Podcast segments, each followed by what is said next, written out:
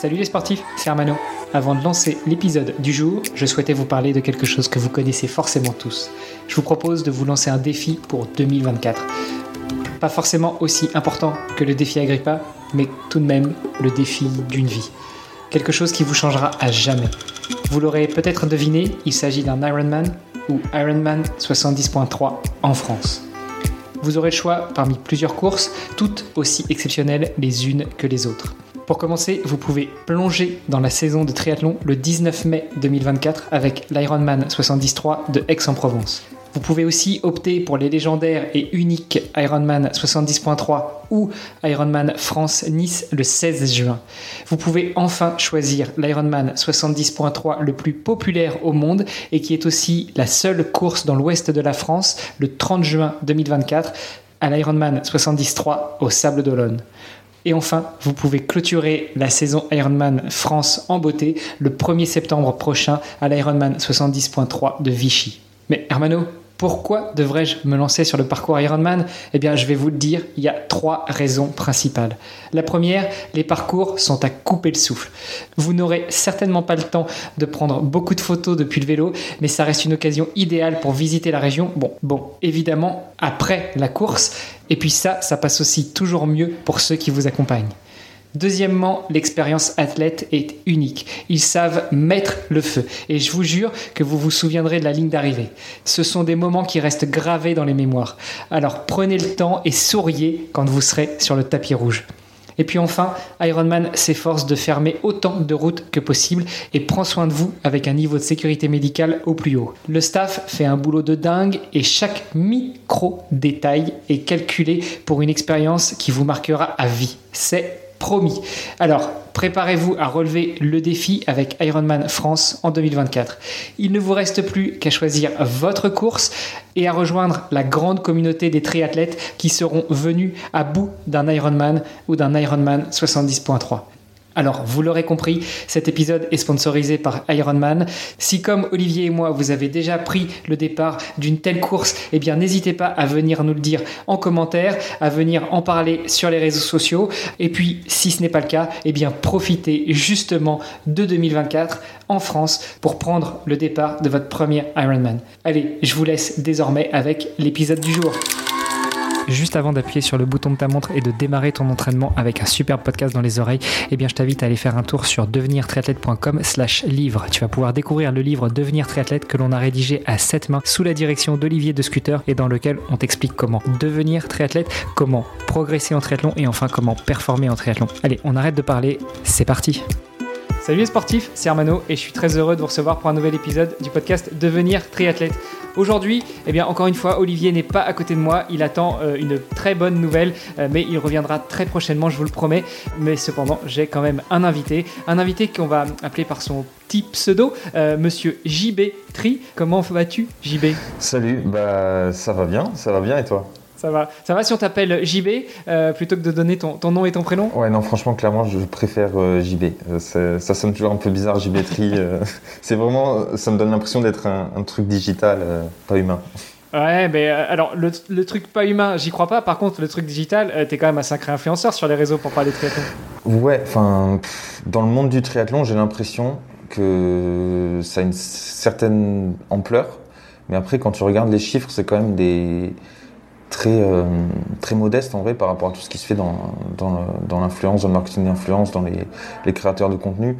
Euh, là, au moment où, on discute, on est, euh, il y a 28 000 abonnés sur Instagram, donc c'est vraiment, enfin, c'est, rien, tu vois, à l'échelle des, des, influenceurs. Enfin, la plus, moi, je suis beaucoup, beaucoup de comptes de gens qui sont assez, comment dire, qui sont encore modestes, tu vois, dans, le, dans l'ampleur de, la, com qu'ils, ont. Et qui, ont genre 100, 150 000 abonnés. Il y, a, plein de comptes à des millions d'abonnés. Nous, on est 28 000, donc faut, faut relativiser tout ça quand même. Ouais, écoute, en toute sincérité, c'est déjà plus que le nombre d'abonnés qu'on a sur le, sur le compte du podcast, mais parce que les gens nous écoutent plus en audio qu'ils nous regardent. Euh, et de toute façon, on n'a pas forcément grand-chose à raconter en, en, en images euh, ou en vidéo pour l'instant. Euh, le jour où on ira se faire un truc avec nos invités ou avec Olivier, très certainement. Mais là, on reste sur de l'image statique. Donc c'est peut-être pour ça aussi qu'on attire pas les foules. Je, bah, après, le podcast, c'est un milieu hyper particulier. Hein, mais je pense que pour mine de rien, il y a quand même toute une dimension de stratégie de contenu quand tu veux acquérir des abonnés, etc. Donc, enfin, c'est presque un métier à part entière. C'est pas, pas pareil que faire des podcasts. Mais voilà.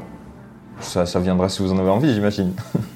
pour rester là-dessus euh, deux minutes, c'est vrai qu'on est quand même très fiers de ce qu'on a fait parce qu'on euh, a un certain nombre d'auditeurs et d'auditeurs récurrents euh, qui croient de jour en jour et tout ça sans faire justement aucune communication. C'est que de l'organique. tu parlais juste de la stratégie de communication pour pouvoir être créateur de contenu, pour pouvoir éventuellement devenir influenceur. c'est quelque chose dans lequel on s'est pas lancé. On enregistre avec des invités inspirants, on diffuse nos podcasts. de temps en temps, on communique un petit peu sur l'invité qu'on a reçu, mais c'est tout. Donc je trouve qu'en en, croissance organique, on est quand même très très bon. Mais bon, on n'est pas là pour parler euh, du podcast, euh, on est plutôt là pour faire un épisode de podcast et pour parler de notre invité. Et tu le sais, donc dis-nous tout.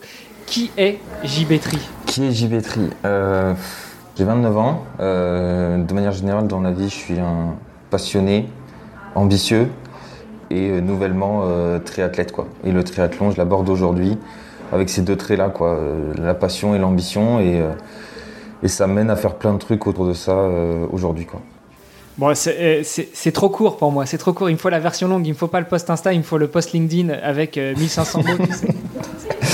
ok, alors, donc je suis JB, j'ai 29 ans, j'ai fait des études de, de business, donc j'ai un master de marketing digital, et après ça, à la fin de mes études, euh, j'ai eu la phobie de prendre un, job. C'était vraiment un truc qui m'a beaucoup effrayé après avoir eu des expériences en stage, en alternance, etc. Je me suis dit que c'était vraiment tout ce que je voulais éviter. Euh, après avoir passé quelques temps dans une agence de pub parisienne, c'était, euh, je pensais que c'était mon, rêve et en fait, je me suis rendu compte que c'était tout ce qui me faisait peur une fois que j'étais dedans.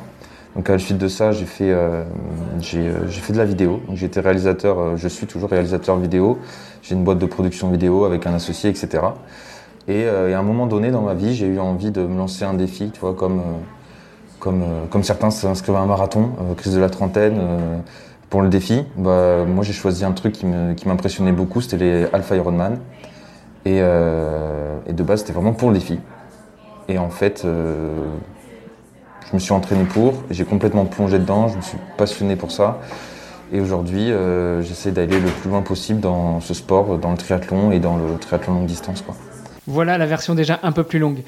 Ouais, il manquait les hashtags pour euh, le post LinkedIn, mais, mais bon, c'est pas grave. On, va les mettre au fur et à mesure de l'enregistrement. Ouais, tu comprendras. J'essaye d'être un petit peu, de détendre un peu l'atmosphère, d'être un peu cool. Euh, mais euh, comme le digital, c'est pas une chose que je maîtrise trop, donc on va rester sur nos domaines de compétences et on va rester sur le triathlon par exemple. Donc tu nous dis 29 ans, tu t'es lancé un défi il y a quelques temps, c'était de découvrir le triathlon et puis de te lancer sur un Ironman 70.3, donc un half Ironman. Est-ce que tu as pratiqué du sport avant C'était quoi le sport avant pour toi, avant de se lancer ce défi euh, euh, Souvent, l'Ironman, c'est quoi? C'est le défi que tu lances avec des copains euh, à, la, terrasse d'un café, après un, bon café ou, une bonne bière Ou là, c'était quelque chose de beaucoup plus réfléchi? Alors là, tu as, posé deux questions. alors, pour, pour le défi. Ouais, tu verras, c'est ma spécialité. Pour, pour le défi, non, c'était. J'ai pris la décision de m'inscrire à Alf. C'était J'étais face à un mur avec mon ordinateur dans une agence de pub à Paris. Je, faisais des trucs sur les réseaux pour, euh, pour ma boîte, quoi, et je voyais passer des. J'avais vu passer l'after movie de Marbella, du Half de Marbella. Et en vrai, euh, j'ai réfléchi, euh, j'ai réfléchi quelques minutes, et je pense en 5-10 minutes, je me suis, j'ai cliqué sur le bouton m'inscrire, quoi, en me disant bon, bah, la course elle est dans longtemps, ça devait être un an après, quelque chose comme ça j'ai le temps de m'entraîner, euh, on verra bien, mais au moins j'ai cliqué et je peux pas revenir en arrière quoi. Effectivement, après euh, j'ai pris avec des copains, je leur ai dit et, tout le monde, ça paraissait un peu fou pour tout le monde quoi. Mais euh, mais ouais, voilà, ça s'est passé comme ça pour, pour le défi. C'était un peu à la fois une sorte de ras-le-bol et une période où je me cherchais et j'avais envie de j'avais besoin d'un défi, de me dépasser, de faire autre chose que, que ce que je faisais à l'époque et, et, voilà quoi. Mais non, c'était pas du tout réfléchi. C'était vraiment pas réfléchi du tout et je me rendais vraiment pas compte de tout ce que ça allait engendrer euh, pour la suite. Quoi. On va revenir là-dessus justement. Quand, tu disais que du coup tu as cliqué, tu t'es inscrit, euh, après tu as pris des bières avec des potes pour leur expliquer, ils t'ont dit que c'était euh, un truc de fou. Est-ce que ça, ça, a été toi l'instigateur d'emmener tes potes dans ce genre de défi aussi ou eux ils sont restés au café et il n'y a que toi qui es parti t'entraîner? Non, ils sont non non. eux ils n'ont pas du tout suivi. Euh, ils sont toujours, euh, ils sont toujours euh, assez fêtards et, moi, je suis très content qu'ils le soient toujours et ils me soutiennent beaucoup dans tout ça. Mais, mais non, non, je, je, les ai pas. J'ai même pas essayé de les embarquer là-dedans. Parce qu'en fait, une fois que tu t'embarques là-dedans, tu te rends compte de, de, tout ce que ça implique sur ta vie perso. Et j'ai même pas envie d'essayer de convaincre qui que ce soit d'aller là-dedans et de faire tous ces sacrifices et de changer sa vie pour, pour faire des courses ou voilà quoi. S'ils ont pas envie, qu'ils sont pas passionnés, j'ai pas envie de les forcer. Enfin, tu vois, de, j'ai pas envie de leur vendre un truc en fait quoi. Donc euh, non, j'ai même pas essayé. Et... Bon alors va falloir que tu m'expliques après pourquoi cette présence digitale, euh, on en parlait tout à l'heure, qui croît de jour en jour, euh, si c'est justement pour pas inciter les gens, pour pas évangéliser sur le triathlon, ce qui est un peu ce qu'on fait nous chez, chez Devenir Triathlète.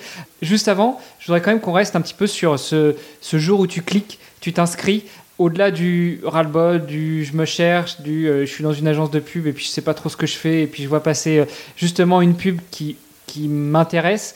Euh, normalement, les mecs de pub sont se font pas avoir par la pub. Mais là, toi, c'est c'est pas tellement la pub qui t'a eu, c'est plutôt, euh, je sais pas, cette, cette envie d'autre chose, cette envie d'ailleurs. Euh, est-ce qu'il y avait autre chose qui, qui vraiment t'a poussé à, à, ouais, à cliquer sur ce lien et à t'inscrire pour, bah, pour te dire, allez, dans un an, je serai à cette course-là Franchement, la, raison principale, c'est que j'avais envie de j'avais envie d'accomplir des choses avant, que, avant d'être trop vieux. C'était ma, ma, vision dans ma tête. Je me disais, putain, je commence à avoir 28, 29 ans. Bientôt, accomplir des trucs physiques, ça va être euh, compliqué. Et, je me suis dit. Et là, tu vas me balancer. Euh, je, voulais pas, je voulais faire un truc avant les 30 ans. Euh, et tu parles à un vieux quand même, je te signale. Hein. Non, mais, mais, après, tu vois, tout ça, maintenant, c'est mis en perspective et tout. Vraiment, tu vois. Parce que enfin, je connaissais rien en fait au sport d'endurance et j'avais aucune idée de de ce que tu peux faire, de ce que tu pouvais faire à quel âge, etc. Et pour moi, je me disais, voilà, je commence à, je commence à vieillir, etc. Et je pense de manière générale, toi, je suis un peu, je pense que c'est un truc assez commun, mais j'ai un peu une anxiété de, ah, la vie euh, passe vite, euh, on vieillit vite, euh, faut vite profiter, etc. Et j'étais un peu dans ce mood-là. Et, voilà quoi. Après, il y a, je, je sais pas si c'était le cas, mais il y a, ça, revient à la question que tu m'as posée tout à l'heure, à laquelle j'ai pas encore répondu quand tu me demandais quel sport j'avais fait. Moi, j'ai grandi en faisant du, rugby à, à, haut niveau. Donc, en gros, de 5 ans à 20 ans, j'ai joué à, à, Bordeaux-Bègle. Et euh, du coup, j'avais ce petit papier euh, sportif de haut niveau qui, enfin, aujourd'hui, je le réutilise beaucoup parce que quand je, après avoir découvert le sport d'endurance, euh, je suis pas sûr que c'était du haut niveau euh, ce que je faisais à l'époque. Mais du coup, j'étais un petit peu, comment dire, toi, j'ai grandi avec cette envie euh, de me dépasser euh, dans le sport, d'accomplir des choses, de m'entraîner, un esprit de compétition, etc. Et entre mes 20 ans et mes 28 euh, ans, du coup, bah, période des études, etc., j'avais arrêté le rugby, j'étais passé totalement à autre chose, sans aucun regret. Et je pensais que ça me, ça me manquait pas, tu vois, ce, truc-là de, s'entraîner, de travailler, de, se dépasser. Et, euh, en fait, euh, je me suis dit pourquoi pas retenter un, projet sportif, voir ce que ça donne. Et, euh, et en fait, euh, je me suis rendu compte que c'était vraiment une case qui me, qui me manquait pour mon épanouissement personnel. Quoi. Donc je pense que c'est aussi un élément, mine de rien, un genre, genre de névrose que, que je traîne et qui m'a poussé à, repartir à fond dans un sport. Quoi. Bon après, c'est vrai que ce sont euh, deux sports qui peuvent être complémentaires, mais qui sont complètement différents, le rugby et le triathlon. Alors déjà, le triathlon, surtout euh, dès que tu dépasses le court distance, tu es vraiment sur un sport individuel. Hein, on le rappelle, euh, en compétition, c'est interdit de drafter, euh, que ce soit en, vélo et en course à pied entre hommes et femmes. Et puis, et puis bon, à l'entraînement, tu peux t'entraîner avec des potes, mais, mais ça reste quand même très individuel. Ça demande un certain niveau d'entraînement que souvent tu finis par pratiquer seul parce que les créneaux des clubs sont pas suffisants euh, pour pouvoir euh, progresser et, euh, et c'est assez rare de trouver des créneaux communs avec des personnes de ton entourage. Bref. et puis le rugby, donc c'est sport collectif, sport d'intensité, ce que tu mets un petit peu moins dans le triathlon, d'endurance en tout cas, dans le triathlon longue distance.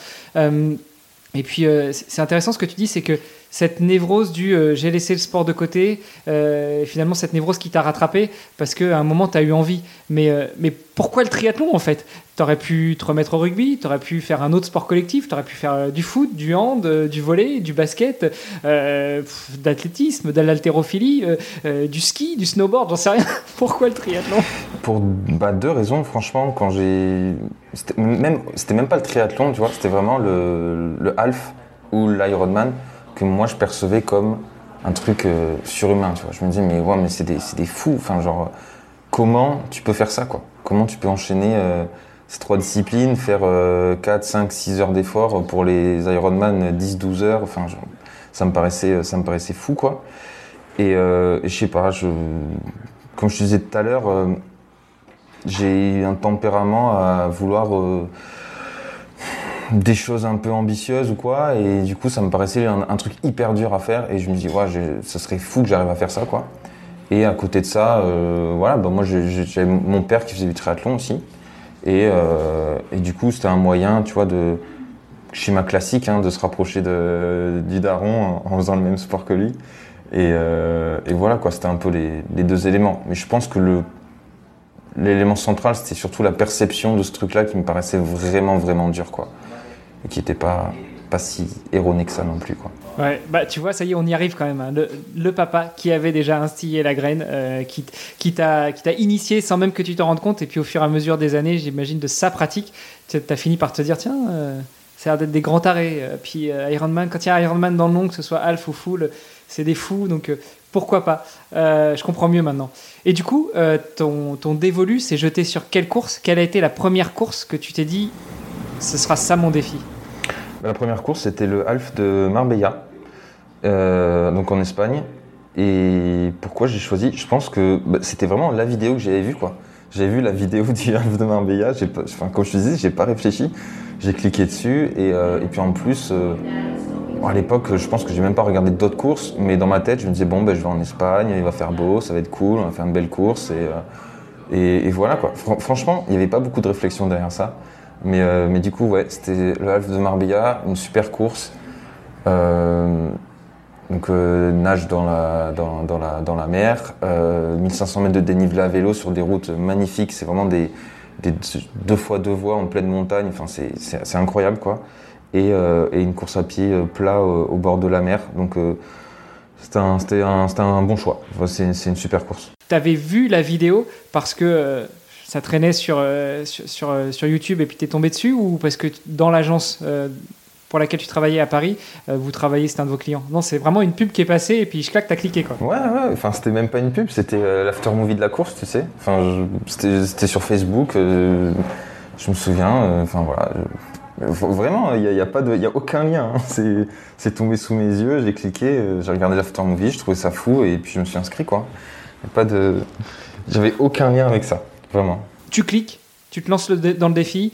Comment est-ce que se passent les jours d'après? Parce que mine de rien, euh, t'as jamais fait de triathlon. Tu as fait du rugby, mais on est sur un autre sport, on est sur euh, d'autres filières. Euh, ça fait presque 10 ans que tu pratiques plus, alors peut-être que tu continues à t'entraîner un peu. En tout cas, t'as pas le physique d'un mec qui s'est laissé aller pendant 10 ans. Euh, donc, les jours d'après, comment est-ce que ça se passe? Comment est-ce que tu structures? Comment est-ce que tu te dis, je vais arriver là, comme ça, en forme, et je vais m'éclater sur cette course Mais euh, après l'inscription, je, l'ai mis de côté complètement. Enfin, je me suis dit que j'avais largement le temps. Donc euh, voilà, j'en ai rigolé avec les copains et puis, euh, puis voilà, c'était dans un coin de ma tête. En gros, on était en, on était en fin août, septembre, quelque chose comme ça. Et je l'ai mis de côté, vraiment, j'y pensais pas. Et en fait, après, il y, a eu, il y a eu le Covid, il y a eu le confinement. Donc si tu veux, en fait, la course, elle a été repoussée de deux ans. Donc pendant deux ans, moi, j'ai rien fait. Euh, j'ai fait, euh, fait des. C'est loin, tu vois. Je me disais la course, elle est loin. Euh, en fait, c'était repoussé une année et après, on avait possibilité de d'encore repousser par choix ou quelque chose comme ça. Mais bref, le résultat, c'est que ça a été repoussé de deux, de deux ans. Et moi, j'ai rien fait. J'ai fait, je faisais à ce moment-là, moi, je faisais des footings vraiment pour pour garder un minimum de forme, pouvoir manger comme je voulais. Enfin, tu vois, entretien normal. Je courais, je pas, deux fois par semaine, peut-être deux, trois fois par semaine, footing, quoi.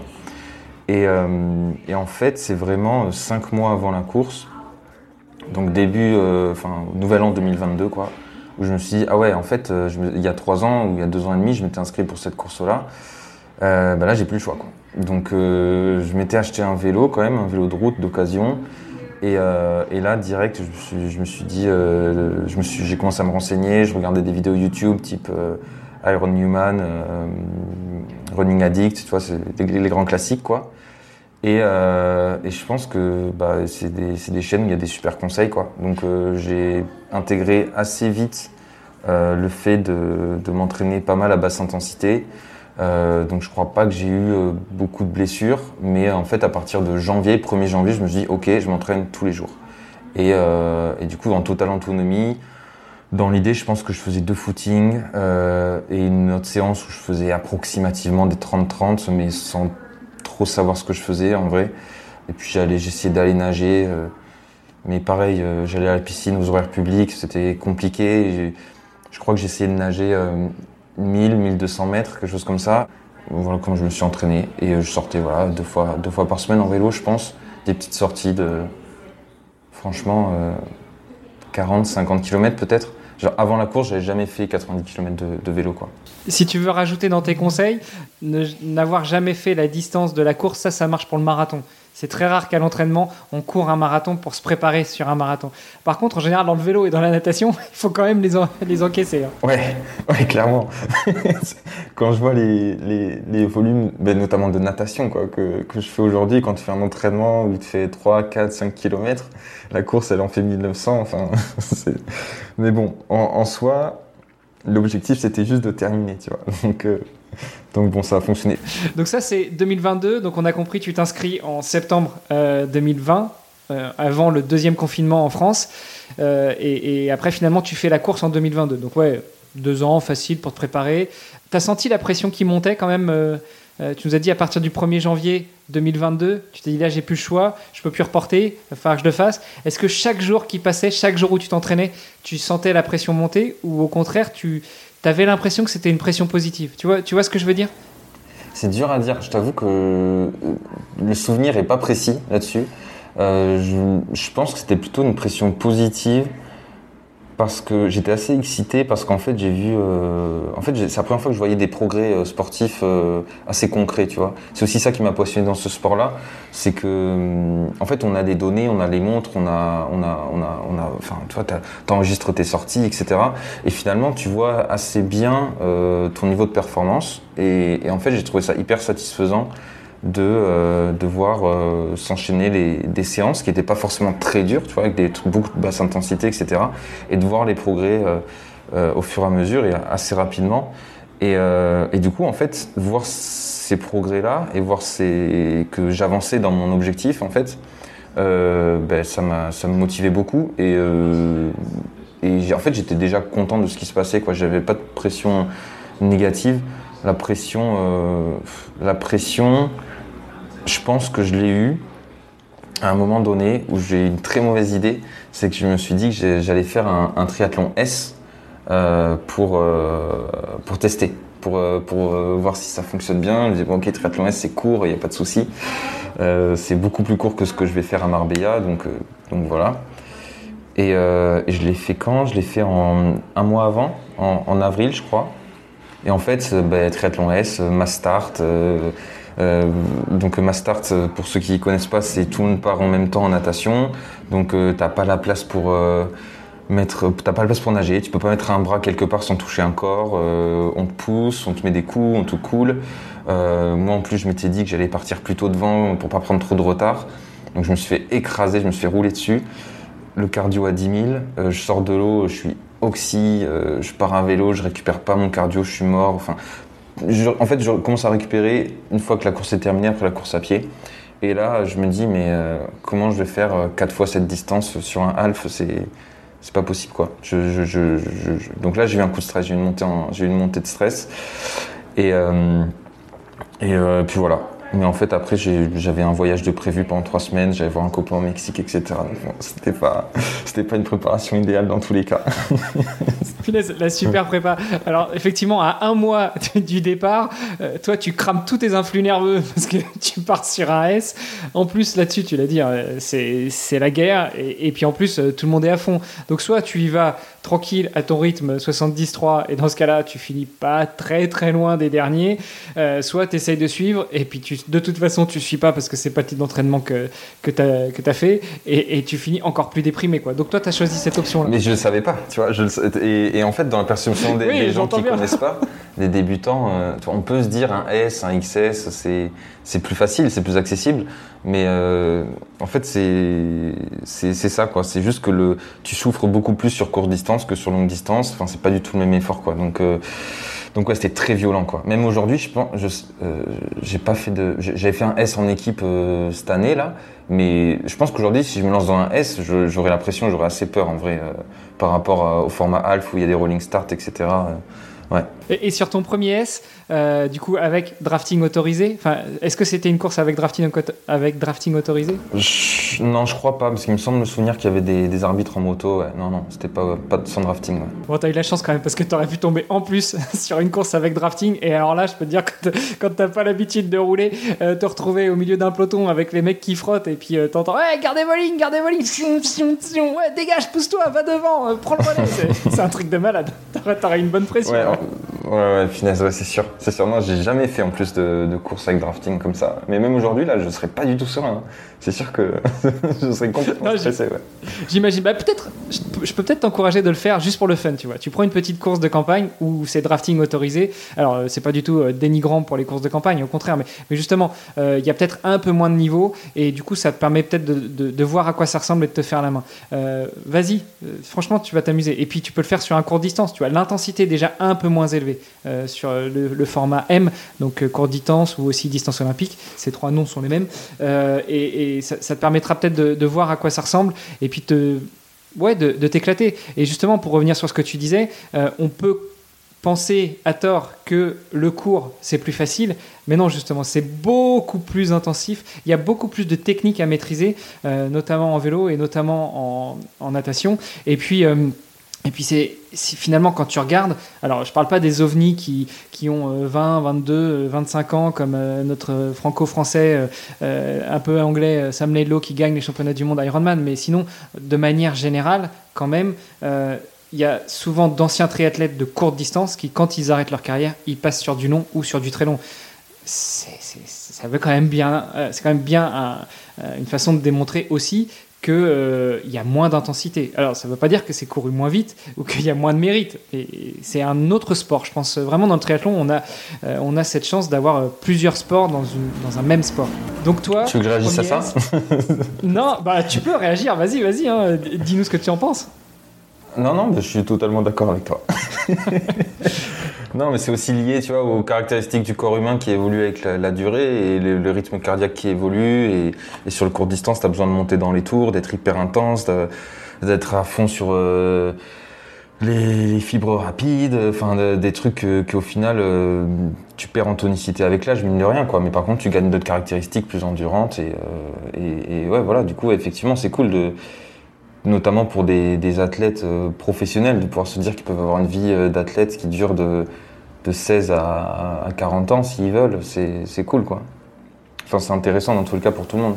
tu vois, ça aurait peut-être été différent si finalement tu t'étais mis au triathlon après ta carrière de rugbyman de haut niveau. Parce que là, l'intensité, l'explosivité, euh, tu, l'avais. Alors, il, aurait peut-être fallu t'adapter sur la partie natation, sur la partie, euh, tu vois, sur la maîtrise des trois disciplines du triathlon. Mais par contre, toute la partie explosivité, notamment pour du triathlon court jusqu'aux courtes distances, tu l'avais. Euh, vraiment, pour moi, les caractéristiques athlétiques, elles ont vraiment, vraiment rien à voir, quoi.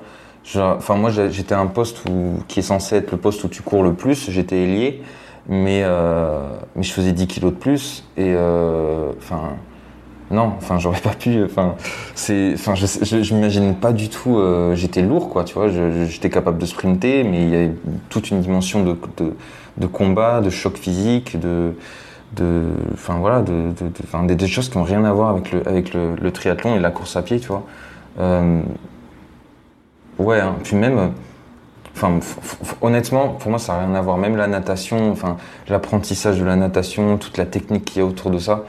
Euh, j'ai du mal à me dire que euh, la pratique du rugby peut être bénéfique pour le triathlon, si ce n'est par, euh, le, côté compétition et, le goût pour le sport et le goût pour le dépassement de soi, parce qu'on retrouve dans quel que, quel que, soit le sport que tu fais, tu travailles ces, ces atouts-là, mais, mais sur le plan athlétique, faudrait que j'y réfléchisse, hein, mais euh, a priori, euh, j'ai pas des liens euh, très limpides entre triathlon et, rugby. Hein. Non, non, attention, hein, je disais pas que le rugby pouvait être bénéfique. Je parlais juste du fait que sur toute la partie intensité, haute intensité, fibre rapide, etc., tout ça t'avait. Ton corps était habitué à ça. Alors, ok, tu faisais 10 kilos de plus, ok, tu étais beaucoup plus musculeux, mais la transition, au-delà d'apprendre les disciplines, d'apprendre la maîtrise de la natation, du vélo et de la course à pied, peut-être que ça aurait, ça aurait été différent. Je sais pas ce que tu en penses. ben... en fait, j'en sais rien. Tu vois, c'est que je, on, le saura jamais. Enfin, en tout cas, dans mon cas, je, je sais pas. Je sais pas. Je, je, je, je, saurais, je, je, saurais pas te dire. Après, vu que j'ai vraiment attaqué le triathlon euh, avec le, le long, je, tu vois, je, je me rends même pas vraiment compte de ce que c'est euh, d'être bon en, en, courte distance en fait. Moi, j'ai fait pas mal de M, mais euh, les S, j'en ai, j'en ai fait qu'un pour tester, donc euh, je me rends pas vraiment compte non plus de ce qui est nécessaire pour être performant sur sur S aujourd'hui, tu vois. Bon, de toute façon, on laisse tomber, c'est mort. Hein. On a passé l'âge, hein. on a plus 20 ans, donc on pourra plus performer. Bon, donc ton premier S, à un mois de ton objectif, de ton premier 73 après trois semaines de vacances. Donc là, tu, là, tu, tu fais de l'affûtage, hein, c'est la phase de, tapering. Tu fais rien, j'imagine, sauf peut-être du lever de coude. Non, ça va. Ça, j'avais quand, même, quand même intégré qu'il fallait éviter, euh, il fallait éviter tout ce qui était alcool et tout. Et euh, j'avais quand même commencé à, prendre une bonne hygiène de vie, plus ou moins. Mais euh, plus ou moins, parce que j'avais quand même, il faut un temps d'adaptation quand même. Mais mais euh, bon, après, euh, j'étais au Mexique, il faisait hyper chaud, euh, tu vois, la, nourriture c'était compliqué, enfin tout était compliqué pour s'entraîner, donc j'essayais juste de pas trop perdre en niveau. Mais il y a quelques temps, j'avais regardé mes courbes de, je sais plus ce que c'était sur Strava, Garmin, des trucs de VO2 max où je vois qu'il y a un, pic vers le bas monstrueux juste avant la course. mais, mais bon, d'un côté, c'est un truc qu'aujourd'hui, avec le recul, je valorise euh, c'est euh, je m'étais aéré l'esprit j'étais frais mentalement en fait tu vois, pour, pour cette course là et j'étais j'avais juste envie de la faire euh, de m'amuser et de, kiffer donc je pense que ça, a aussi joué dans, le bon sens quoi. Mais oui c'est sûr que sur le plan purement sportif c'était pas une bonne prépa quoi. Bon, après, quand tu fais plusieurs mois de prépa, c'est pas les deux, trois dernières semaines qui vont te mettre dedans. Et c'est bien pour ça que les, allez, les deux, dernières semaines en général, surtout quand on est sur des objectifs longs, euh, on est dans une phase d'affûtage, de, tapering, euh, pour faire du jus, pour laisser le corps aussi récupérer de la préparation et être frais euh, le jour du départ. Et puis tu l'as dit, il y, y, a un truc important que tu as dit, c'est l'aspect mental. Tu étais prêt mentalement, tu étais prêt physiquement, peut-être un petit peu moins, une légère décroissance sur les, derniers, jours, mais par contre, mentalement, tu étais prêt, tu étais requinqué, tu étais frais, euh, tu avais été t'aérer la, tête, euh, tu avais laissé le boulot de côté, tu avais laissé l'entraînement de côté, tu étais parti voir un pote, tu étais euh, dans les bonnes conditions pour prendre le départ. Est-ce que c'est un conseil que tu donnerais à tout le monde et que tu appliques toujours maintenant avant une course? Alors, c'est pas quelque chose que j'applique avant les courses, vraiment, parce qu'aujourd'hui, je suis tellement obsédé par par la course que j'essaie d'être le plus sérieux possible, etc. Par contre, euh, moi j'aime bien essayer d'être, euh, comment dire, bien dans mes bottes, euh, d'être, d'avoir le moral, de, que tout aille bien avant une course, d'être reposé.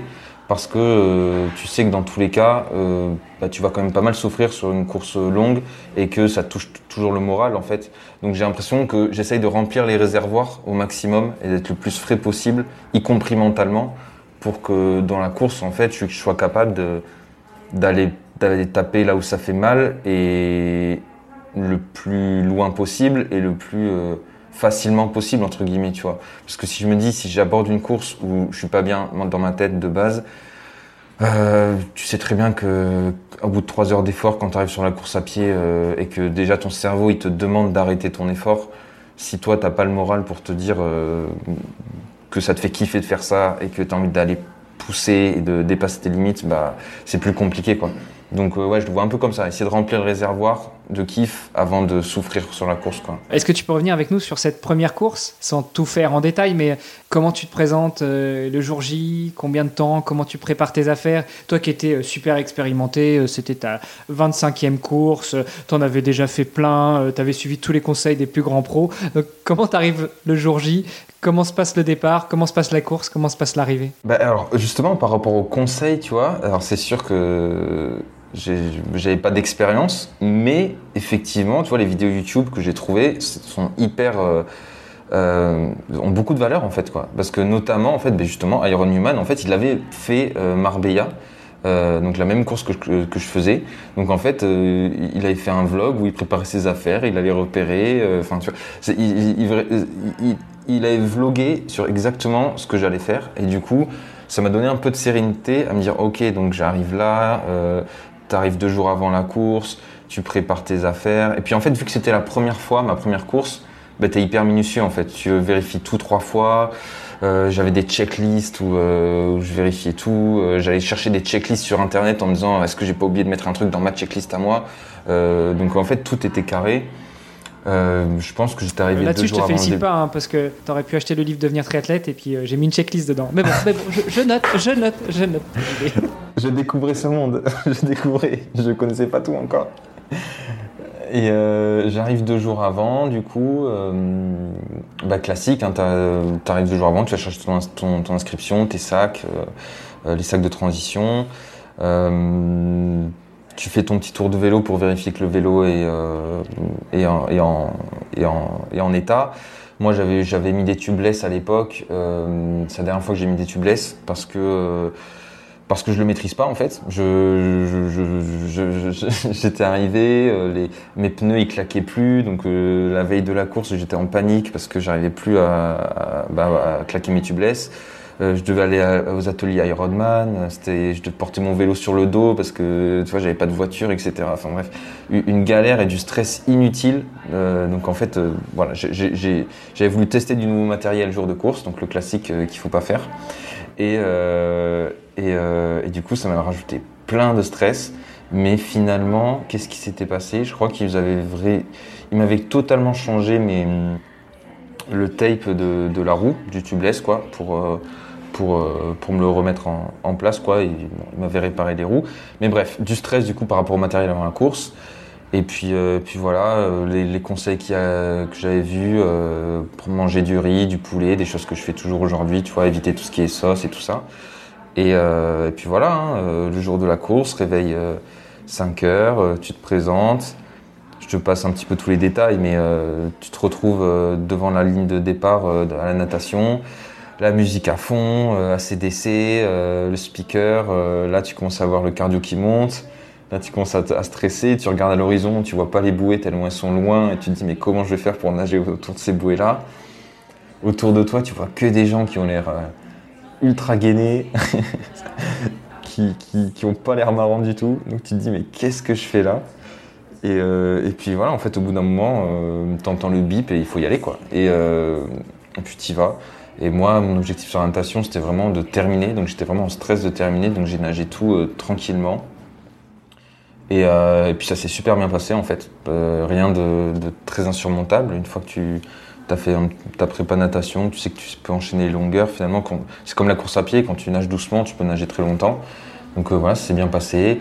Le vélo, euh, j'avais un vélo de route, donc euh, pas de vélo de contre-la-montre. Euh, c'est un, parcours hyper avec beaucoup de dénivelé. Il y avait 1500 mètres, je crois. Je sais plus, c'était 1500 ou 1900. Je crois que c'était 1500.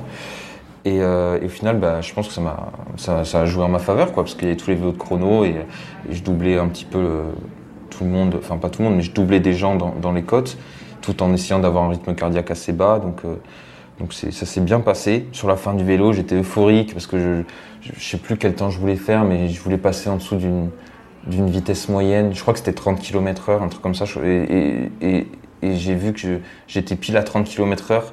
Donc les 10 derniers kilomètres, j'encourageais les gens autour de moi et tout. Enfin, j'étais trop content. Et, euh, puis voilà, après je pars sur la course à pied. Euh, il faisait chaud, euh, je me suis arrêté à tous les ravitaillements. Tu vois, je marchais 20-30 euh, secondes, je buvais, donc je perdais beaucoup de temps. Mais voilà, au final, j'ai terminé cette course en ayant un peu souffert, mais, euh, mais j'étais trop content, quoi. Parce qu'en fait, le but à ce moment-là, c'était de terminer la course. Et en prenant le départ, je savais pas si j'y arriverais, en fait. Je je savais pas si j'allais y arriver. Du coup, euh, du coup, non, j'étais trop content, quoi. Tout s'est plutôt bien passé, quoi. Aujourd'hui, avec un regard plus expérimenté, je me dirais, mais là, j'ai fait n'importe quoi à ce moment-là, à ce moment-là, à ce moment-là. Mais sur le moment, le rêve, c'était juste de terminer la course je la termine, je suis content et, voilà quoi. Bon, finalement, tu la termines pas si mal que ça parce que euh, tu fais 5h, euh, 5h18 euh, au total, transition comprise, 22e dans ta catégorie d'âge. Écoute, pour une première fois, c'est pas mal. Hein. ouais, bah ouais, mais je pense que vu que c'était post-Covid, il n'y avait pas beaucoup de concurrence et tout, et c'est pour ça que le classement est, est sympa.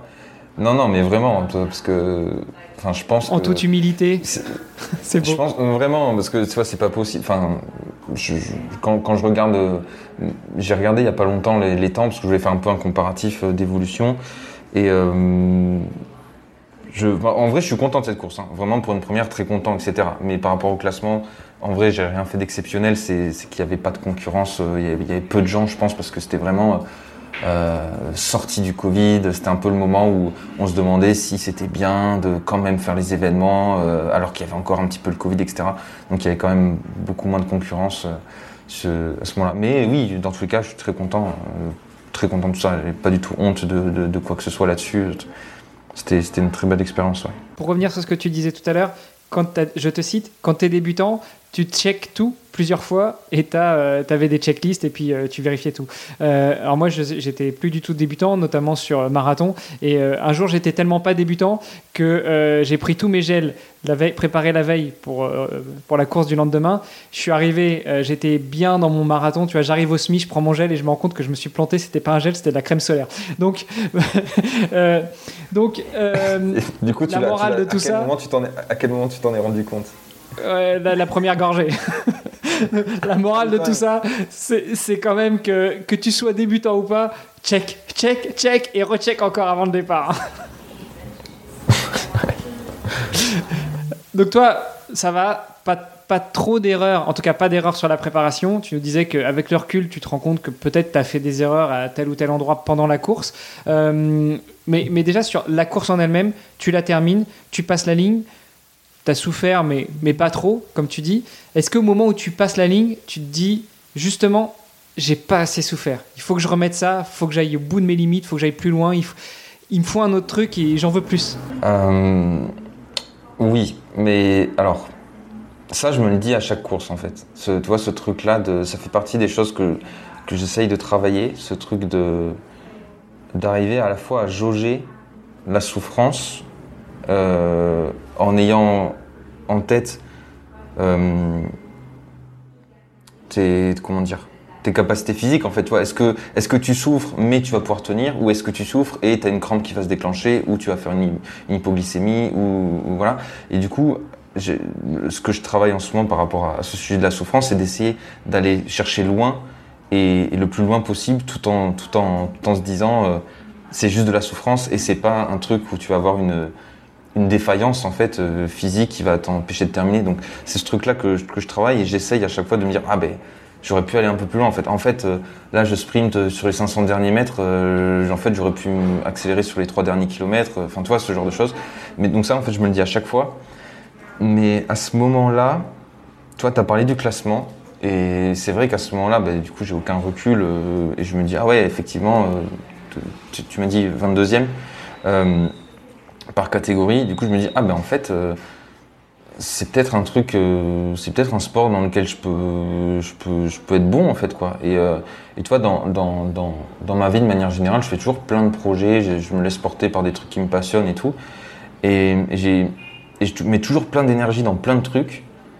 Et en fait, là, comme rarement, j'ai eu l'impression de me dire, ah ben ça paye pas mal en fait. Genre, je me suis entraîné bien mais ça paye pas mal et, peut-être que c'est le truc qui me correspond, peut-être que, peut-être que je, peux, je peux exploiter euh, des choses là-dedans, je sais pas trop quoi en fait. Donc, euh, et je me souviens très bien en fait, euh, je crois que j'étais en train de marcher pour retourner à mon appartement après l'arrivée et en fait je regardais sur Instagram des, des coachs et je cherchais un, coach pour me coacher directement après, je me disais bon bah j'avais en tête le truc des slots qualificatifs, championnat du monde, etc. Ça me paraissait impossible. Je me disais mais sur un malentendu, pourquoi pas en fait. si, si j'arrive à terminer une course avec seulement 4-5 mois d'entraînement, peut-être que allons voir si je suis capable de faire des d'atteindre un petit niveau dans, le triathlon quoi. Donc en fait directement après ça m'a motivé, j'ai eu envie d'attaquer les choses plus sérieusement quoi en gros. C'était un peu mon état d'esprit à la fin quoi. Content et envie d'en faire plus ouais comme tu disais. Ouais. Et là tu là tu cherches des coachs, euh, t'en trouves? Ben, euh, en fait étonnamment Vraiment, c'est comme je te raconte, je crois que j'étais allé sur Instagram, je tombe sur un, compte qui s'appelle Aeroflow, euh, que je connaissais parce que parce qu'il faisait du faisait du contenu. C'est un gars qui j'étais allé faire des recherches euh, au moment où je l'ai trouvé. Il s'appelle euh, Soli. il est lui-même athlète. Il avait fait troisième avec son Provence au scratch l'année d'avant. Il entraîne sa, copine qui s'appelle Anne-Sophie, qui est une championne qui est au top, qui cette année a gagné le championnat du monde amateur, euh, là en, 2023, mais qui était déjà une super athlète, euh, en, comment dire, avec une progression exponentielle, quoi. Et, du coup, je me suis, je, suis tombé sur leur compte, j'ai vu qu'il était coach, que lui-même avait des résultats, que sa copine qui l'entraînait avait des résultats. Euh, on s'est appelé, on s'est entendu, et il m'a dit, bah ok, let's go, part ensemble, je t'entraîne, et, et, et voilà quoi, ça a commencé comme ça. Après, j'ai plein de choses à dire sur, euh, sur lui en tant qu'entraîneur, athlète et tout ce que tu veux, mais en tout cas, les débuts sont, ils ont commencé comme ça. Ouais. Bah vas-y, euh, c'est le moment. Hein. Euh, je te tends le micro, c'est toi qui, qui lead cette interview. non, mais parce que, moi, ça me fait plaisir d'en parler parce que, parce que Soli, donc mon coach d'Aeroflow, tu vois, il, commence à bosser avec moi à ce moment-là où moi, j'ai fait, j'ai terminé une course euh, sans connaître rien à quoi que ce soit. J'avais juste compris la basse intensité, 80% euh, du volume basse intensité, me débrouiller euh, comme je pouvais. Et en final, j'y connaissais rien. Et en fait, je suis tombé par chance sur ce gars qui est à la fois passionné, qui est performant et qui est très pragmatique dans son approche des entraînements. Et, pour moi, ça a beaucoup de valeur parce que parce que moi, je suis comment dire, je, je peux m'enflammer, j'ai beaucoup d'ambition, j'ai envie de faire plein de choses. Et en fait, avoir un interlocuteur qui se soucie de ma performance et qui en même temps euh, est pragmatique, donc que je peux croire dans ce qu'il me dit. Donc euh, à ce moment-là, quand il me dit euh, se qualifier pour le championnat du monde de half en, groupe d'âge, c'est possible. Bah, en fait, moi, limite, je, tombe de haut parce que je me dis ah bon, d'accord, c'est possible. Et en fait, dans tout ce dans toute notre relation enfin, ça a beaucoup de valeur pour moi parce que il me propose un entraînement hyper qualitatif, où il prend en compte beaucoup de choses euh, sur, sur ma personne, sur le plan personnel, etc. Il y a des progrès énormes et en même temps, euh, il est hyper fiable dans tout ce qu'il fait. Et, euh, et, voilà quoi. Et puis après, il y a eu plein de, péripéties personnelles, etc. Enfin, c'est, En fait, il m'a accompagné tout le long de cette aventure-là. Et, et sans cette rencontre-là, j'aurais jamais pu. Euh, enfin, je m'imagine mal avoir progressé de cette manière-là euh, avec quelqu'un d'autre, je pense. Quoi. Je pense que c'était vraiment la rencontre qu'il fallait au bon moment, quoi, sur le plan sportif et personnel. Bon, pour euh, boucler là-dessus, après on passera à une autre frange de ta personnalité, toujours en restant dans le sport, mais quand il commence à t'entraîner, est-ce que tu vois la différence entre les, entre guillemets, conneries que tu faisais avant tout seul et maintenant euh, un entraînement structuré, sachant que tu nous l'as dit, tu avais déjà un passé de sportif de haut niveau. Ok, tu étais rugbyman, ok, tu étais pris en charge, ok, euh, tu avais un prêt, un prêt physique, un prêt mental, un, entraîneur, etc., euh, etc. Mais le, le la connaissance de toi, la connaissance de la physionomie, de la physiologie, de l'exercice, tu avais déjà ça quelque part dans ta première carrière de sportif de haut niveau. Donc qu'est-ce que tu Qu'est-ce qui se passe pour toi quand tu commences à travailler avec Soli? Est-ce que tu vois tout de suite la différence? Honnêtement et euh, justement, euh, j'en ai parlé il n'y a pas très, pas, très, pas très longtemps, il y a quelques semaines avec, euh, avec des gars qui faisaient du rugby avec moi à l'époque, où je leur disais, mais les gars, enfin je sais pas vous, mais moi, jusqu'à mes 20 ans, où on, disait qu'on faisait du sport à haut niveau, je comprenais rien ce que je faisais en fait. Enfin, on allait à l'entraînement pour s'amuser, pour jouer au ballon, pour essayer d'être bon sur le terrain. On faisait les, on faisait les, exercices de musculation, on faisait, on, faisait ce qu'on nous disait de faire, mais je, je, comprenais, je, cherchais même pas à comprendre en fait, tu vois, ce que, ce que je faisais. C'était, euh, c'était, il y avait, en tout cas, pour moi, à ce moment-là, après, c'était il y a quand même quelques années, tu vois, peut-être que ça a évolué depuis, j'avais pas de, j'avais pas d'intellectuel autour de, de, de, de, la pratique du sport, je comprenais pas euh, ce qui se passait au niveau de notre corps, euh, cellulaire, enfin, tu vois, je, même tout ce qui était alimentation, etc., j'avais aucune notion de tout ça, vraiment. Et, euh, et effectivement, j'en parlais avec des gars qui ont continué plus tard, euh, du coup vraiment haut niveau et tout. Et, euh, ils me disaient que c'était aussi arrivé un peu plus tard, quoi, l'encadrement avec euh, des, nutritionnistes, des, formations pour comprendre euh, ce qui, ben, comment, comment, comment évoluer le corps, les ressources énergétiques, enfin tout, tout, tout, tout. Et en fait, du coup, moi, ce que quand j'ai commencé l'entraînement avec Soli, c'est tout ce monde-là que j'ai découvert en fait, parce que je lui ai posé plein de questions qui, qui, qui, qui il m'a appris aussi euh, bah, qu'est-ce qui se passait quand tu faisais des fractionnés, qu'est-ce qui se passait, euh, pour, pourquoi on fait du tempo, pourquoi on fait de la basse intensité, et pourquoi il faut que je sorte 3 heures en vélo, et pourquoi, euh, et pourquoi je peux faire un footing de 40 minutes.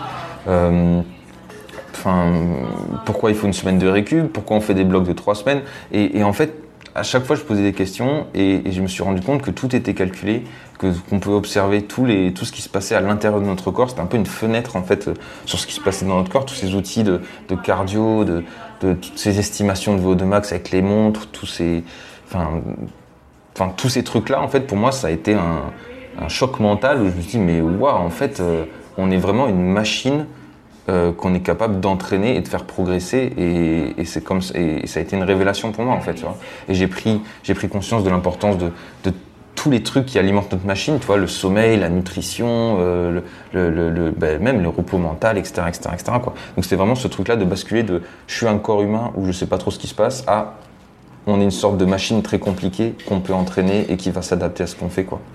En gros. C'était ça le déclic quoi. Et lui c'était un peu le chef d'orchestre qui j'étais sa marionnette quoi en fait quoi. Je suis sa marionnette. Enfin, quand tu as un coach, c'est un peu ça. Il faut que tu fasses confiance à ton coach et c'est lui qui gère quoi. Avec la, la, nuance euh, que tu as très bien faite en disant lui c'est le chef d'orchestre. Dans un orchestre, tu as le chef d'orchestre qui dirige tous les instruments et puis il y a, y a les musiciens qui jouent mais qui connaissent leur instrument, qui connaissent leur partition, etc.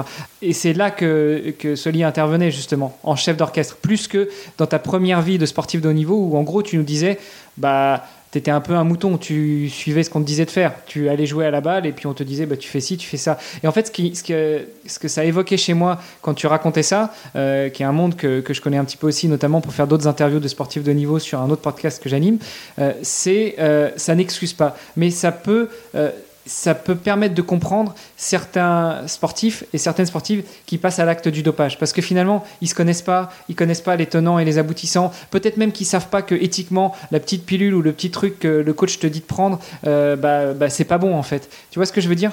Mais c'est un autre débat mais mais je pense que ça pourrait, ça pourrait expliquer quelque part le fait que quand on est jeune sportif de haut niveau et qu'on n'a justement pas cette connaissance, cette compétence, alors ça peut venir soit de la curiosité, soit de l'intérêt du sportif, soit même finalement de, euh, du staff qui gravite autour de toi, qui, qui ne t'initie pas à toutes ces choses-là.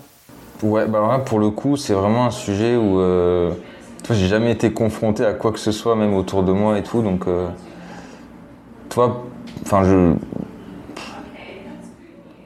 Ouais, je, je saurais pas quoi te, te dire là-dessus. Parce que même pour moi, dans ma tête, tu vois, c'est plus des, des, pratiques qui sont très liées au sport euh, type d'endurance, en fait, plus que, que ce que j'ai pu vivre quand, quand, quand j'étais jeune et, et, ignorant, quoi, en, tout cas.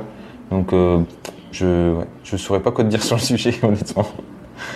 Non, mais écoute, ça, ça, ça, Il y, y, a plein de questions là-dessus, tu as raison, tu vois, mais euh, pour moi, au-delà de, l'inconscience, c'est plus une histoire d'éthique, d'être droit dans tes bottes, tu passes ta vie à faire un sport, à quel moment tu as envie de tricher, tu vois. Même aujourd'hui, tu vois, quand tu fais un half et que tu vois des gonzes qui, qui draftent, tu te dis, mais les gars, ça, ça, sert à quoi en fait? Enfin, pour, pour moi, c'est un peu le même truc, quoi. Tu triches d'une manière ou d'une autre quel accomplissement tu vas avoir dans ta vie quoi. Non mais ça je suis, d'accord avec toi. Hein. En fait c'était une réflexion que j'avais qui appelait pas forcément une, une réaction de ta part mais, euh, mais voilà je me disais qu'il y y a peut-être aussi un environnement qui peut être favorable à ce genre de choses. Euh, hormis, comme tu le dis, le fait d'avoir une certaine éthique, d'avoir des valeurs, de, ne pas tricher, etc.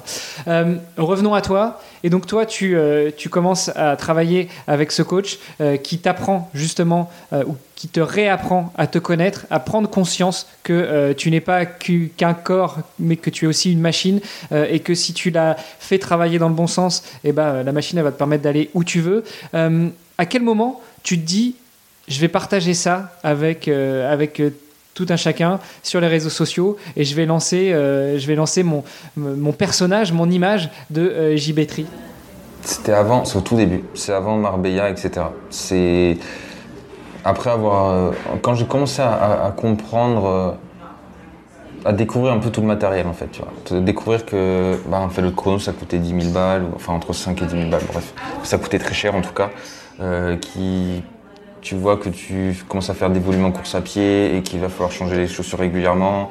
Enfin, et, en fait, je me suis rendu compte, c'était une période où, professionnellement parlant, j'avais pas des gros revenus et je me suis dit, waouh, euh, je peux pas assumer financièrement de faire ce sport-là et de dépenser tout cet argent-là, les inscriptions, les voyages et tout, et de me dire, euh, je peux pas dépenser tout cet argent-là sans envisager de professionnaliser ça d'une manière ou d'une autre, en fait, tu vois. Et, et, voilà. Et du coup, donc je, réfléchissais à ça un petit peu. Euh, et, du coup, moi, mon métier de base, c'est quand même c'était de faire des vidéos. Donc, j'ai fait des, pubs, des, des, clips et aussi des contenus pour des youtubeurs, des influenceurs, etc. Et, et ben, en fait, pendant mon voyage au Mexique, j'étais avec mon meilleur ami là-bas. Euh, euh, et, il m'a dit, mais en fait, enfin, il voyait que je, que je racontais, je faisais que parler de sport en fait, et que je faisais que partager tout ce que j'apprenais. C'était vraiment l'époque où tu as l'impression que c'est une énorme révélation de capter que tu fais des footings et les footings ça te fait progresser, ça te fait courir vite et qu'en fait tu n'as pas besoin de t'entraîner dur pour progresser beaucoup. Enfin bref, tout ça, ça j'avais. Tu me dis que c'était pendant ton voyage au Mexique, donc euh, pendant tes trois semaines de tapering, juste avant la, course. Ouais, ouais, voilà, voilà. Euh, et en fait, euh, ça faisait déjà plusieurs semaines que j'en parlais à tous mes potes et tout, et du coup je revois mon pote là et je, je fais que lui parler de sport et tout, je partage tout ce que j'ai appris. Euh, et, il me dit, mais tu devrais euh, essayer de faire des vidéos euh, sur toi, en fait. Parce que t'en parles déjà, c'est faire des vidéos, mais parle-en dans des vidéos, quoi. Et, du coup, voilà, ensemble, on fait une, deux vidéos toutes pourries de footing dans Mexico, de, de, séances de, sport. Enfin, il n'y a rien qui se passe. Et à un moment donné, enfin, on en fait deux, trois, hein, vraiment, pas un gros investissement de temps. Et à un moment donné, on va faire une rando euh, dans des, montagnes à côté du Mexico. Je ne sais plus comment elle s'appelle. Euh, et, j'avais vu une vidéo d'un trailer euh, australien qui, qui, donnait des conseils en fait pour courir en montée. Et voilà, tu vois, il disait, il disait, voilà, se pencher en avant, réduire la foulée, avoir les bras le long du corps, enfin proche du corps, etc. Et, du coup, j'étais en mode, oh, ben, on est en, on est à la montagne, bah, je vais essayer de, un peu copier ce qu'il a fait, en fait, de donner des conseils aux gens, sans parler à la caméra ou quoi que ce soit, avec euh, des petits schémas, faut pas faire ça, faut courir comme ça. Et vraiment, vidéo niveau zéro, juste, tu as un conseil dedans, tu apportes une information à quelqu'un, mais c'était pas calculé à l'époque. Hein. Et en fait, on la poste, et euh, le classique, tu vois, les, vidéos d'avant, elles avaient fait 100 vues, 110 vues, et euh, en fait, on va au resto et on regarde, et puis ah, ben il y a, y, a, y a 20 000 vues, il y a plein de notifications. Et, euh, et, après, on, va notre, on prend un verre dans un autre bar, ah, ben il y a 30 000 vues. Et, euh, et le lendemain, il y avait euh, 70 000 vues, je crois. Et du coup, on se dit, mais waouh, mais qu'est-ce, que, qu'est-ce, qu'est-ce qui s'est passé en fait? Parce que la vidéo, elle est nulle. Et en fait, on a juste vu, ben, on a apporté une information. Euh, et des gens, ils, les gens, ils l'ont pris, ils ont dit, bah, ok, c'est cool. Donc, ils ont regardé, et voilà quoi. Et à partir de là, euh, je me suis dit, bah ok, bah, tu sais quoi, je vais poster des vidéos tous les jours pendant euh, mois et on va voir ce qui se passe. Et, euh, voilà, en fait, depuis, j'ai essayé de garder ce truc-là, d'essayer de faire des vidéos qui apportent des choses aux gens. Et, et c'est ça qui a marché en fait. quoi. Et après, bon, il y a plein d'améliorations de, que j'ai fait au fur et à mesure, plein d'apprentissages. Mais la base de tout ça, c'est d'essayer d'apporter une valeur aux gens, que ce soit des conseils, que ce soit de, de la motivation, que ce soit du partage d'expérience, etc. J'essaye de, J'essaye de faire ça. Et du coup, c'est comme ça que ça a pris, quoi. Et, euh, et voilà. Et même si aujourd'hui, c'est pas du tout. Euh, c'est encore. Euh, en termes professionnels à, son commencement, mais, mais au moins il y, a, cette perspective en fait d'en faire quelque chose. C'était ça qui était, important pour moi. Et, euh, voilà, et c'est ce qui me permet de toi d'assumer de faire tout ce sport-là aussi, de me dire bah peut-être qu'à un moment donné euh, je vais pouvoir vivre de tout ça quoi. Est-ce que ça a répondu à ta question Ouais, ouais, non, ça a répondu à ma question et, ça, me fait, ça me fait rêver. Euh, mais bon, je suis loin d'avoir tes compétences en montage euh, vidéo. Peut-être que tu me feras une masterclass, un de ces quatre. Euh, je viendrai te voir et puis tu m'expliqueras comment on fait. Avec plaisir. Laissons un peu JB Tri d'un côté et revenons un peu à JB. première course, qu'est-ce qui, qu'est-ce qui se passe après? Comment est-ce que tu arrives à en faire une deuxième, une troisième, à continuer les courses, à aller jusqu'au championnat du monde? ça a été, euh, ça a été compliqué quand même. ça a été compliqué, mais euh, comment j'y arrive En fait, euh, en fait les, choses suivent leur cours après, après la première course. classique, hein. j'ai fait ma petite semaine de récup et, on a enchaîné sur des blocs et je continue à m'entraîner. Je me suis directement inscrit au Alf de Cascais au Portugal, qui est en octobre je me suis mis à, augmenter mes volumes. Donc là, ça, a commencé à devenir un peu plus sérieux. Parce qu'en fait, même si c'était des volumes qui me paraissent très raisonnables aujourd'hui, euh, c'est l'augmentation en fait, qui joue sur la fatigue et sur le corps. Donc en fait, peut-être qu'avant Marbella, j'étais à 7-8 heures. Mais déjà, pour moi, de passer de 7-8 heures à 10 heures, c'était beaucoup, ça me fatiguait beaucoup et je le sentais beaucoup sur mon corps. Puis après, je suis parti, je suis passé sur... Euh, peut-être 13h jusqu'à 14h, peut-être, à peu près, je pense. 13h peut-être euh, avant, avant, avant octobre, quoi, par semaine. Euh, et, du coup, c'était quand même un rythme que je ressentais comme intensif. Je travaillais beaucoup aussi à côté sur mes tafs de, réalisation vidéo. Et, euh, en fait, je me suis fait un peu prendre de cours par tout ce que ça impliqué sur le plan personnel aussi. Tu vois, tous les changements dans ta vie que tu dois faire pour assumer ton travail, tes entraînements, euh, une hygiène de vie, euh, des relations sociales, etc. etc., Donc, euh, donc ça, a été, compliqué tout ça. il y a une période du coup juste après ce half de Cascais où je me suis pris un grand mur où je me suis rendu compte de, de que j'avais mal géré en fait tout cet aspect vie sociale et tout l'impact sur ma vie personnelle en parallèle du sport et de l'entraînement. Donc après ça, euh, j'ai une période assez sombre, assez compliquée pendant, pendant quelques mois, jusqu'à euh, jusqu'à euh, pendant trois mois, jusqu'à ce que je me remette à l'entraînement. en fait, fort de cet apprentissage, je me suis dit bon, ok, en fait, j'ai encore envie de faire ça, j'ai encore envie d'aller explorer ce que je peux faire dans ce sport-là, mais maintenant, je suis au courant que que j'ai ces problématiques-là, quoi. Que je suis au courant qu'il faut préserver une vie sociale, que je suis au courant que fait, toute la complexité de tout ça. Quand, j'en parle avec des gens, c'est pour moi, c'est pas euh, le, half et être performant sur half ou sur longue distance, etc. Pour moi, c'est pas tellement un problème euh, d'entraînement physique. Euh, c'est plus un, problème de d'arriver à, être heureux dans ta vie tout en ayant une discipline et un volume d'entraînement important tous les jours en fait. Et c'est, pour moi, c'est juste ça. C'est pas une histoire de se faire mal à l'entraînement, se faire mal sur une course. En fait, c'est, la partie facile, quoi. C'est la partie qui est marrante et qui nous amuse tous les jours. Mais la partie compliquée, c'est de, de gérer ta vie à côté, d'être épanoui, d'être bien avec tes proches, etc. Quoi. L'équilibre. Euh, vraiment l'équilibre. Et, et, je pense que c'est euh, pas anodin aussi euh, s'il y a cette blague qui tourne dans le milieu des triathlètes que souvent les triathlètes plus ils deviennent performants et plus ils divorcent.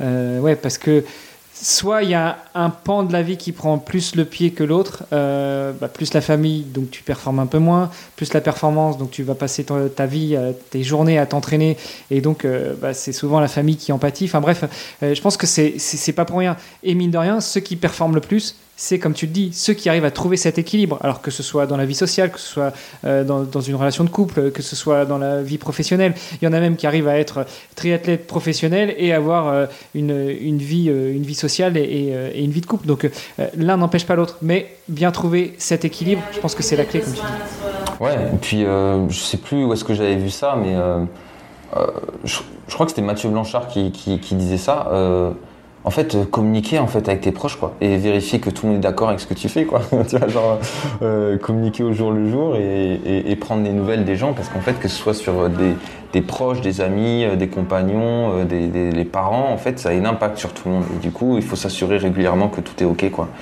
Et, ouais, voilà, quoi.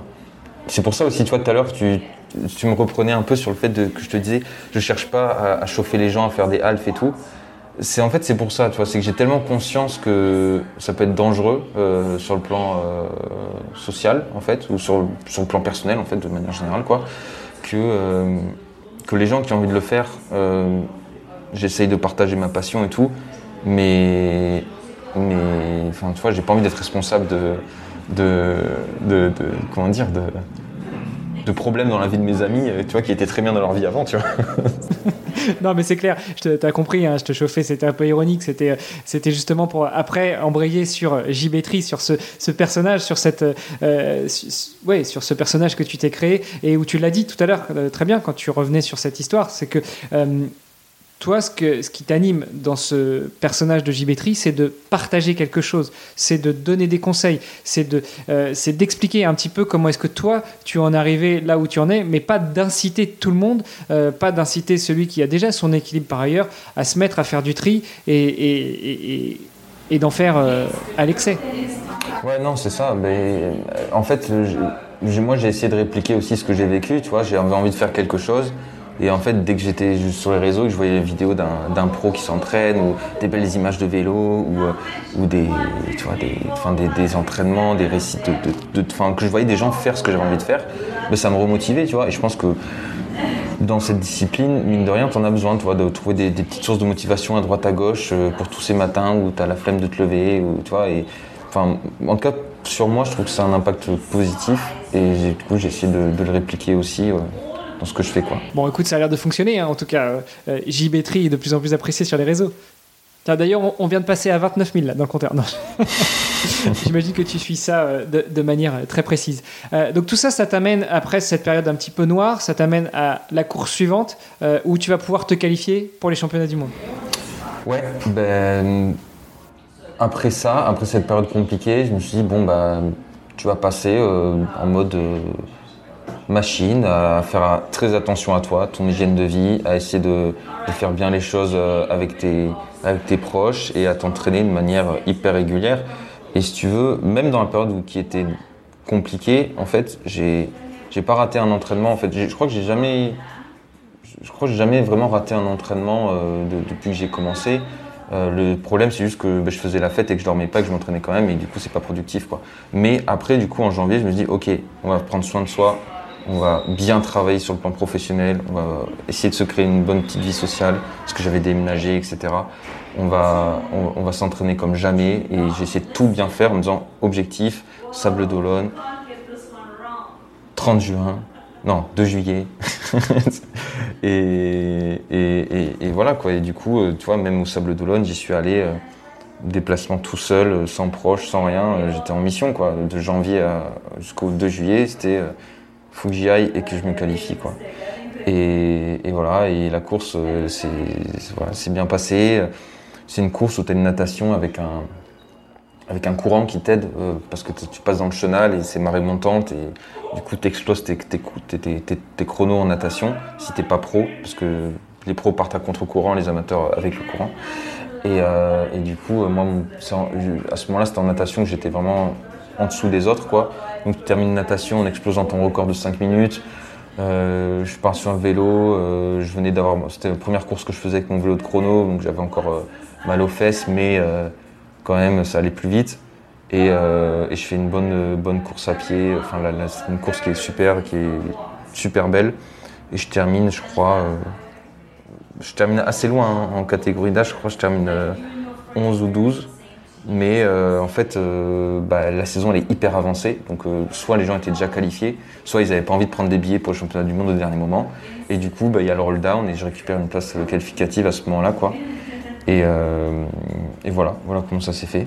Comment on y va après euh, au championnat du monde? Est-ce qu'on a le cœur plus léger ou est-ce qu'au contraire, euh, tu donnes tout encore parce que là, tu es en mission pour aller, je sais pas, tout donner? Ou ce qu'on a vu parfois avec, avec certains triathlètes qui finissent à aller à Hawaï, donc sur la distance longue, full, et maintenant ce sera un an sur deux pour les hommes comme pour les femmes, c'est que en fait, une fois que tu es à Hawaï, L'objectif, c'est de kiffer. Donc, euh, tu y vas et puis euh, advienne que pourra. Est-ce que toi, tu étais dans cette dynamique-là ou tu étais dans la dynamique, euh, bah, en fait, je suis là et je donne tout? Bah, Moi, j'étais plus dans l'idée dans le, dans de, de, profiter. parce que, toi, je, m'étais même qualifié super à la, à la, traîne, avec un classement pas ouf. Donc, j'avais complètement conscience que j'allais rien faire sur le plan du classement. Et du coup, j'avais juste envie de, de, de kiffer l'expérience. Et, euh, et c'était. voilà, c'est quand même. En tant qu'amateur, tu te retrouves quand même sur une course où tu as tous les meilleurs pros mondiaux qui sont là, donc tu peux les apercevoir, tu as une ambiance qui est cool, et même les gens autour de toi font quand même partie des meilleurs euh, amateurs euh, sur ce format-là, donc c'est hyper cool. Moi, sur le plan de motivation et du mental, à ce moment-là, j'étais j'étais un peu paumé en fait, parce que c'était mon un, un, gros rêve très puissant de me qualifier. Et en fait, après les Sables d'Olonne, je me dis bah mince, qu'est-ce que qu'est-ce que je fais en fait? Qu'est-ce que j'ai envie de faire quoi en fait maintenant euh? Parce que même toi, aller au championnat du monde, je, limite Bon, c'est un peu fort, mais j'avais presque pas envie d'y aller parce qu'en fait, euh, moi, je suis vraiment drivé par euh, par la compète, par les objectifs, et, je me disais bah qu'est-ce que qu'est-ce que qu'est-ce que je vais faire quoi? Donc en fait, j'y suis allé vraiment parce que je me disais bah c'était mon rêve, j'y vais, je fais ce que je peux pour kiffer et et, voilà quoi. Mais euh, puis voilà, c'est quand même des trucs qui, sont très chers, donc euh, tu fais quand même beaucoup de.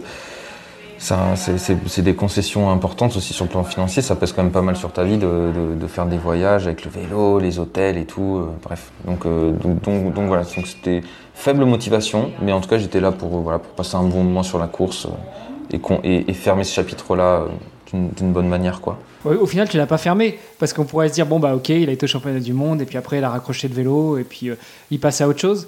Euh, non, tu as continué, tu continues et tu as même été glané un podium quand même cette fois-ci sur un autre 73. Ouais, bah hum, ouais. Enfin, tu vas, tu vas pas nous refaire le coup de ouais, mais c'était l'intensité, il euh, n'y avait pas des grands, des, des, grands noms, des grands pros. Si, tu as, fait un podium, quoi. Il euh, n'y euh, avait pas les meilleurs mondiaux. oui, bah, bon, bah oui, c'est alors c'est sûr qu'il n'y avait pas.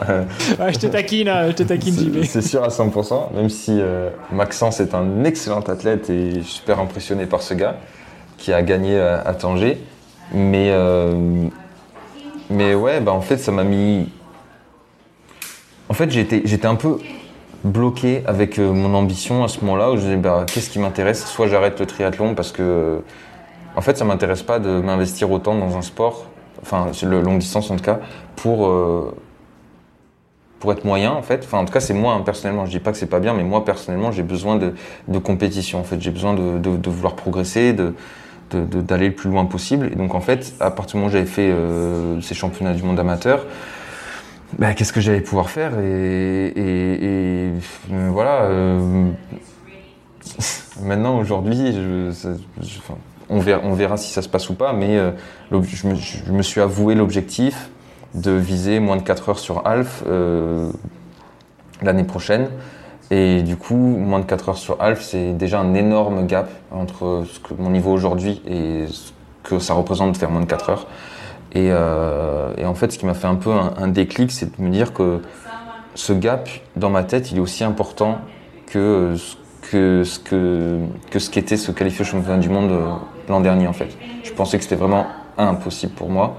Et aujourd'hui, ben, c'est un peu la même chose. Je me dis bon bah c'est impossible, mais en fait euh, on verra bien quoi. Et en fait, encore une fois, j'en ai parlé avec, avec mes, mes coachs parce que je, travaille avec Soli et, Sylvain Sudry maintenant, euh, en, natation notamment, qui a été deux fois champion du monde, donc une pointure.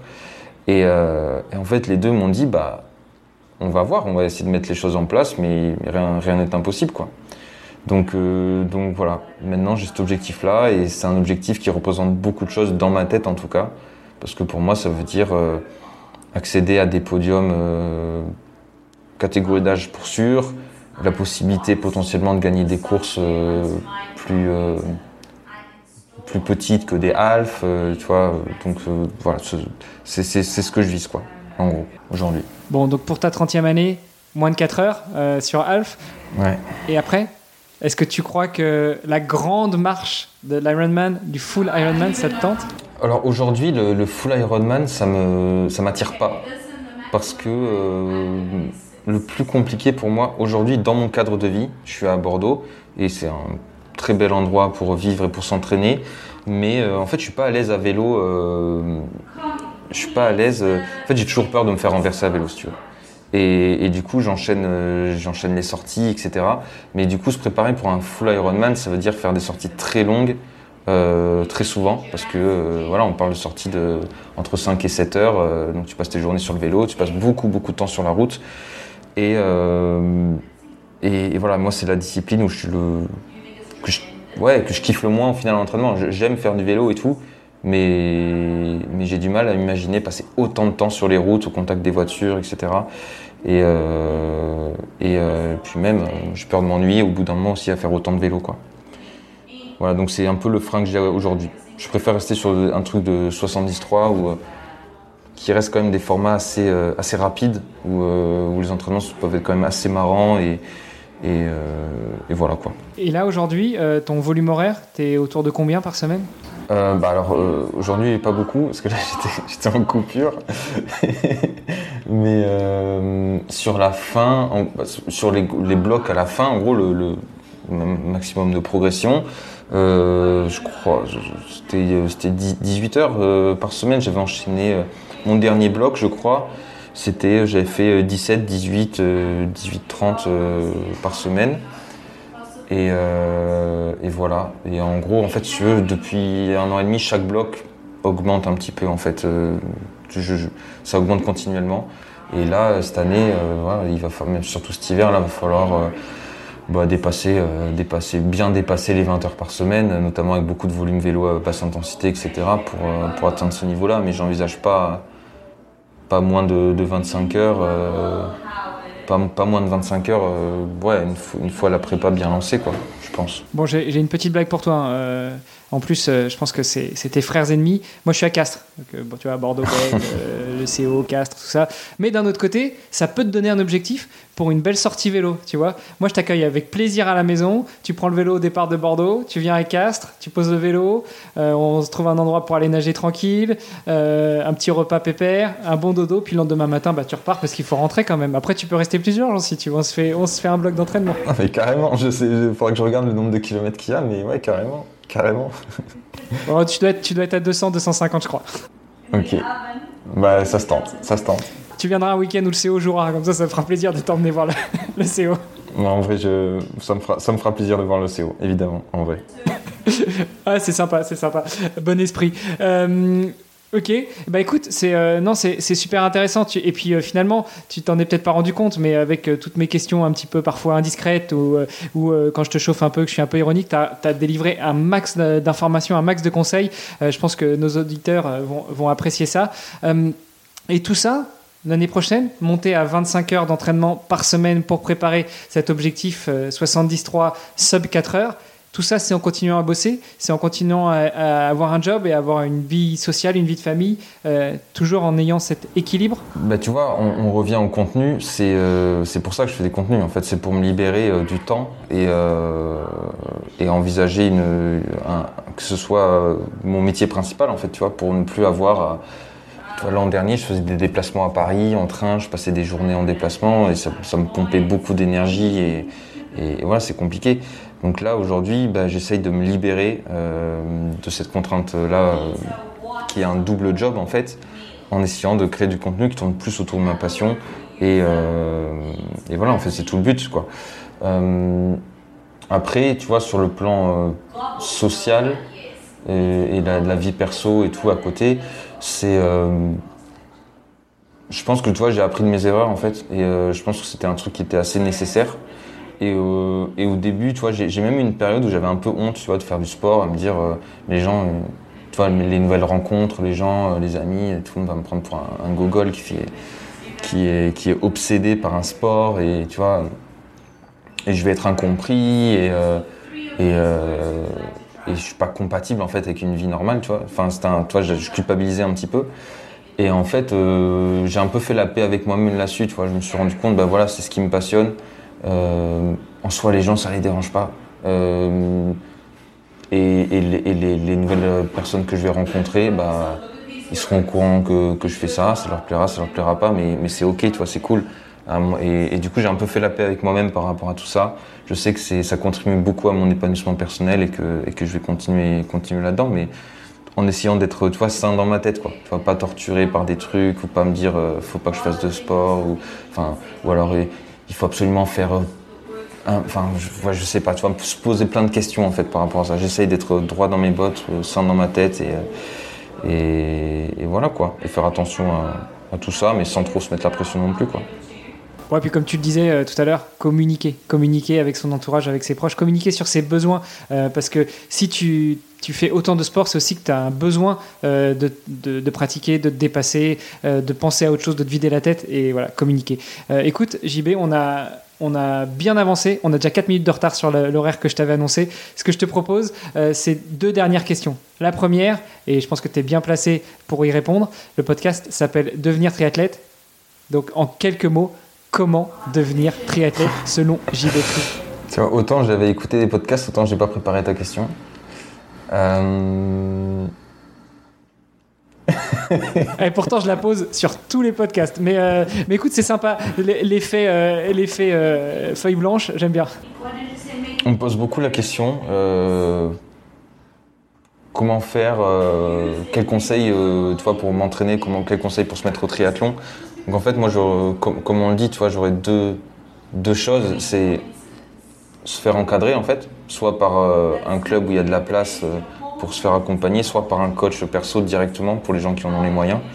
Euh, parce qu'en fait, le gain de temps, mais qui se mesure, avoir un coach personnel, ça va te faire gagner des années par rapport à, quelqu'un qui est autodidacte.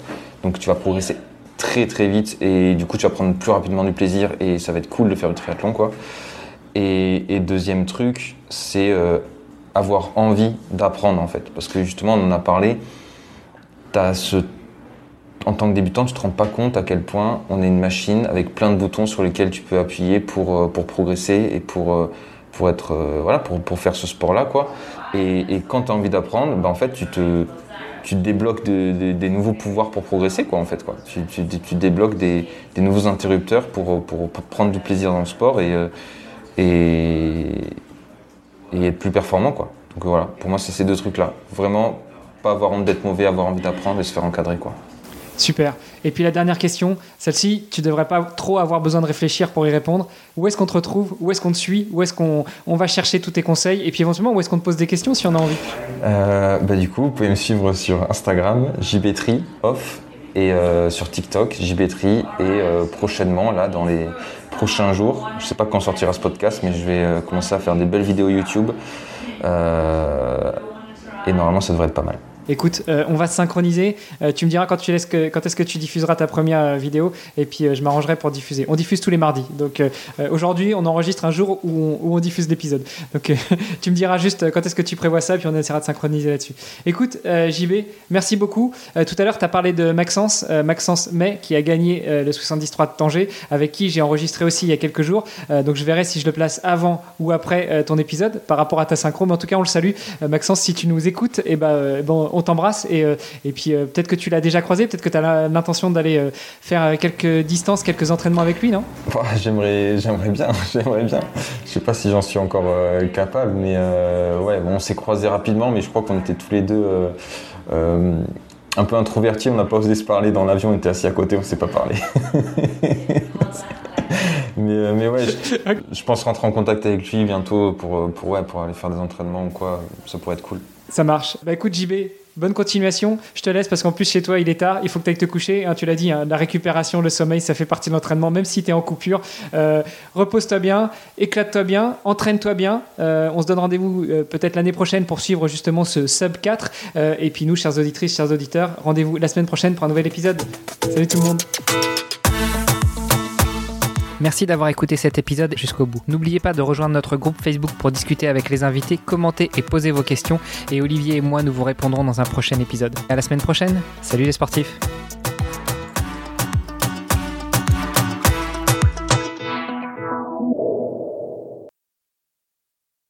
Mais, je, dois dire un truc ou pas?